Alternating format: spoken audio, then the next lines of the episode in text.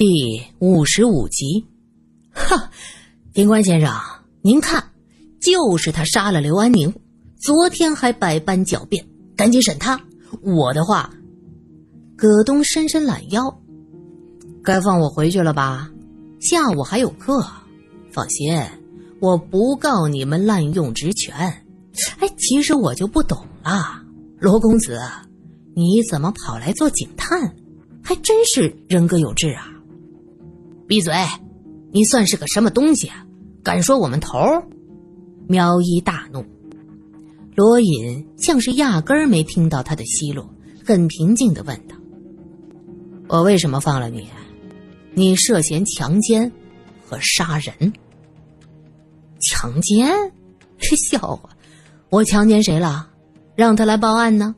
啊，这人都死了，这件事就不了了之了。民。”不告官不究，你吓唬小孩呢？杀人？我杀谁呀？孙玲，你都说了他有遗书是自杀，他自杀关我什么事儿？吴恒突然想站起来，可是他的脚却站立不稳，重重的摔在地上。哎，看看，他承认杀了刘安宁，还吓成这个德行，你们还是审他吧，别在我这儿浪费时间。却见吴恒迅速的向着葛东的方向爬过去，因为大家都讨厌葛东的卑鄙无耻，苏三甚至希望吴恒能站起来好好揍他一顿，所以大家都坐着不动。罗隐则看着吴恒的右手，嘴角露出了一丝残忍的笑。吴恒爬到葛东面前，期间葛东的嘴角一直噙着幸灾乐祸的笑，嘴里还说着风凉话。你想打我？站稳了再说。吴恒扶着葛东的椅子，晃悠悠的站起来。葛东根本就没把他当回事儿，心想着只要他对自己不利，一拳就能把他打趴下。吴恒站起来，眼睛里全是怒气。葛东笑眯眯的说：“你想干什么？”话没说完，吴恒已经出手了，他的手。在葛东的脖子上挥了一下，罗隐大叫：“拉住他！”苗一赶紧上前拉住了吴恒的手，啪嗒一声，一个染血的瓷片掉了下来。葛东往椅子后面靠过去，眼睛瞪得大大的，充满了不相信。吴恒方才用尽了全身的力气，葛东脖子上的动脉被割断了，咕嘟咕嘟的冒着血泡子。吴恒突然间哈哈大笑起来，像是看到了什么开心的事儿，笑得眼泪都流了下来。罗隐打开门喊着：“医生，快去叫医生！”透过栏杆，能看到吴恒盘腿呆坐着。房间不大，窗子上装着粗而结实的铁栏杆，将玻璃包裹起来。房间里。刷着淡淡的蓝色，是为了让患者精神状态更加稳定一些。吴恒，你还好吗？苏三从铁门上的小窗户看进去，吴恒没有任何反应。将葛东割喉杀害的那天起，他就不再说话了。至今已经有一周的时间，经过精神科医生的鉴定，说他患上了严重的精神类疾病。将自己完全封闭起来，拒绝与外界接触。葛东的父亲是有钱的商人，他大吵大闹，认为警察包庇吴恒。但是葛家毕竟不如吴家路子广，几场鉴定做下来，医生们众口一词，都说吴恒是突发精神病。一个精神病人，最好的地方只能是精神病院。吴恒。孙玲的尸体已经火化了，张佩佩给他买了一块墓地，也算是个好归宿。苏三继续说着，吴恒的身子微微抖了一下，他继续低着头，一声不吭。你杀了刘安宁和葛东，这一辈子都要在这里度过了，你觉得值得吗？无论苏三怎么说，吴恒始终是无动于衷的。罗隐伸出手，轻轻扶着苏三的肩膀，示意他不要再讲下去。精神病院的走廊很长，所有的铁门都关着，开着的小窗口里时不时传来病人发出的奇怪声音，笑声、哭声、咆哮声。苏三和罗隐肩并肩的走在这令人毛骨悚然的地方。这时，他听到一个女子的尖叫声，那声音有些熟悉。罗拉，他，他喊的是罗拉。一间病房的门开了，一个瘦小的女子跟着医生走了出来。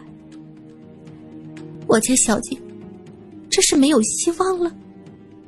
女子的声音有些低沉沙哑。唉，刚才还好好的。也不知道你进去前他又受了什么刺激，医生摇着头叹息着。苏三认出这个瘦弱的女子就是小翠，林太太家的下人。小翠，你来看林太太。小翠抬头看到对面的人脸上有瞬间的惊愕，很快就反应过来，她点点头说：“啊，是呀。”我每周都要来看我们家小姐，只是说来奇怪，小姐的病越发的厉害了。她是魔鬼，魔鬼，她是魔鬼，罗拉。房间里传来林太太撕心裂肺的叫声：“你们为什么都不相信我？她真的是魔鬼，是魔鬼。”小翠叹息着：“唉，听听我家小姐。”现在连我都不认得了。苏三和罗隐从精神病院出来，罗隐见苏三低着头走路，像是有心思的样子，他问道：“你在想什么呢？”我想也不知道，吴恒是不是装的。我刚才提到孙林，我好像看到他身子动了一下，很轻微，很快就恢复平静了。吴恒这个人心思深沉。不简单呢，如果是装的，能装到这个程度，很厉害了。罗隐继续感慨着，下手稳准狠，一招致命，又能放得下面子装神经病，这种人一旦放出去，不知道会做出什么来。继续作恶倒未必啊，他现在所做的一切都是为了孙玲报仇，他以为孙玲是自杀，是被人逼死的。只是我不理解，他是怎么找上刘安宁的？他自己也没有说清楚。要等真相，恐怕只能等他恢复了。苏三对吴恒能恢复正常，基本不抱什么希望。萧法医说，孙玲的处女。他说到这儿停住了，有些话他可能不好意思说出口。应该是另有其人吧？葛东说，当时孙玲已经不是处女。如果那个人是刘安宁，那么又是谁告诉的吴恒？同时，萧琴检查出破裂也是在孙玲死前几天的事儿。一个女孩子被人强暴了，会没有任何反应吗？他宿舍的人和身边的朋友都说他没有异常啊。不对，他身边的朋友就只有张佩佩一个。葛东多次说过，张佩佩有妄想症。他的话是需要打折扣的，我提议着，你该调查一下张佩佩。已经派苗一去调查了，这一次的报道你准备怎么写？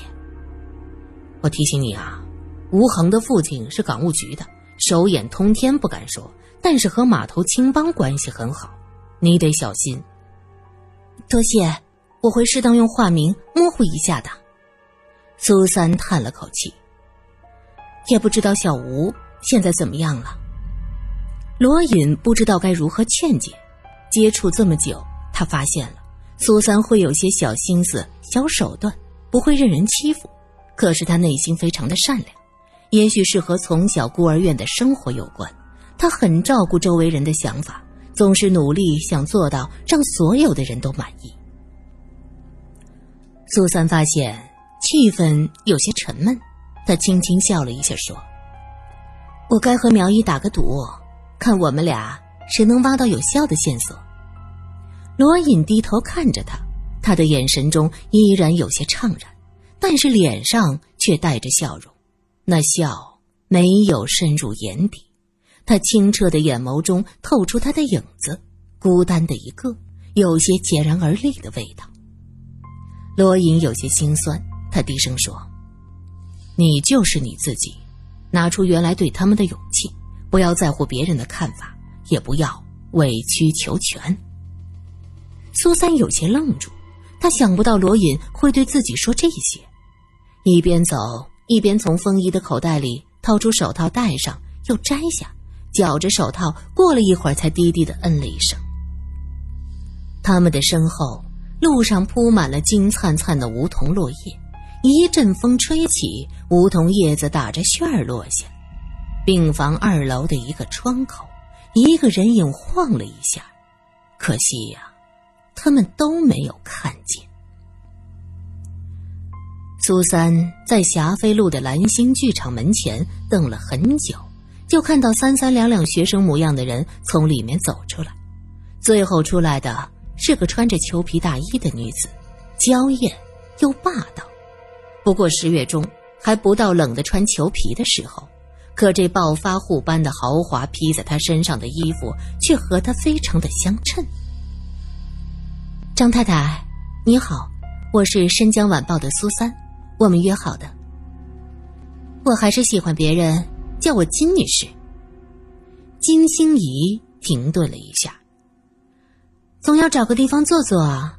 两个女人这样走在路上，傻死了！那往那边走走，去维多利咖啡馆吧。苏三建议。嗯，他们家的咖啡还能入口，坐坐无妨。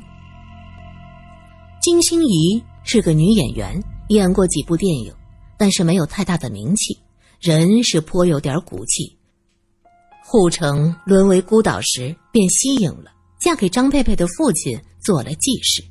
现在开始玩话剧，带着一帮子学生演戏，有报纸捧她是不甘做金丝雀的新女性。